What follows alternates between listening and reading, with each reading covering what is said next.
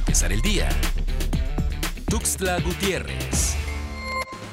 Durante todo el 2020, los bloqueos carreteros y tomas de casetas de cobro de San Cristóbal y Ocosocotla han dejado pérdidas económicas de 9.261.593 pesos, siendo octubre el mes con mayores incidencias. De enero a noviembre se reportaron 49 eventos, ya sea de toma de casetas o bloqueos carreteros.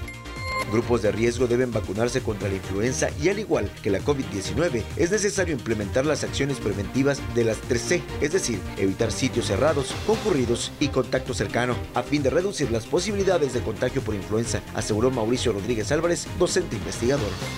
El delegado de la Cruz Roja en Chiapas, Francisco Alvarado Nazar, hizo el llamado a la población a quedarse en casa y evitar la dispersión de la COVID-19, especialmente en Tuxtla Gutiérrez, uno de los puntos donde más llamadas reciben por repunte de enfermedades respiratorias.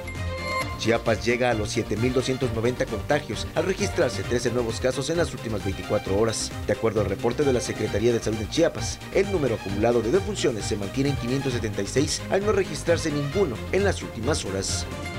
Alertan especialistas a la sociedad a no confundir trastorno estacional con depresión en esta temporada decembrina. A fin de año cerramos ciclos y hacemos balance de nuestros fracasos, éxitos o pérdidas. Eso nos hace sentir alegres o decaídos, pero no es un trastorno afectivo estacional. Alertó Verónica Alcalá, psicóloga. Pueden ser síntomas de depresión, lo cual es una enfermedad y no debe normalizarse. Para empezar el día, Tuxtla Gutiérrez.